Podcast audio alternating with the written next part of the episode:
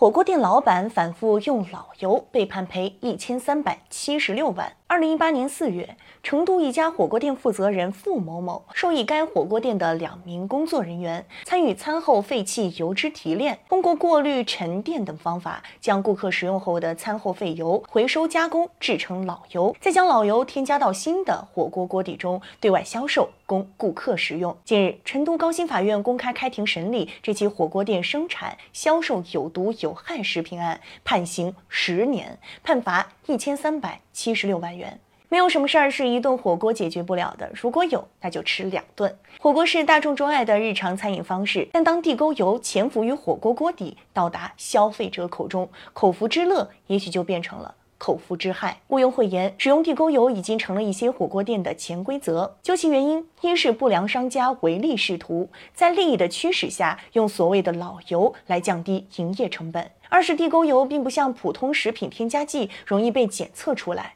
外观和成分具有较高的隐蔽性，消费者不易觉察。三是处罚太轻，发现了判个一两年，罚款几万、十几万，没被发现便可照常经营，大发奇财。违法行为利润高而成本低，因此尽管地沟油问题已经在火锅行业多次暴雷，却仍然阻止不了不良商家的逐利之心，火锅店地沟油现象仍屡禁不止。民以食为天，食以安为先。对涉案分子判刑十年，判罚一千三百七十六万元，彰显了法律震慑力。使用地沟油被重罚，敲响法治警钟。只有让犯罪分子、涉案企业真真切切感觉到违反法律带来的痛感，才能有效遏制此类行为，维护食品安全。火锅店等餐饮企业要以此为戒，举一反三。主动担负起维护食品安全的法律义务与企业责任，遵法循德，规范经营，摒弃唯利是图、罔顾法律道德的经营思路，加强自我监督与公共监督，彻底纠偏地沟油行业歪风，确保火锅美食舌尖上的安全。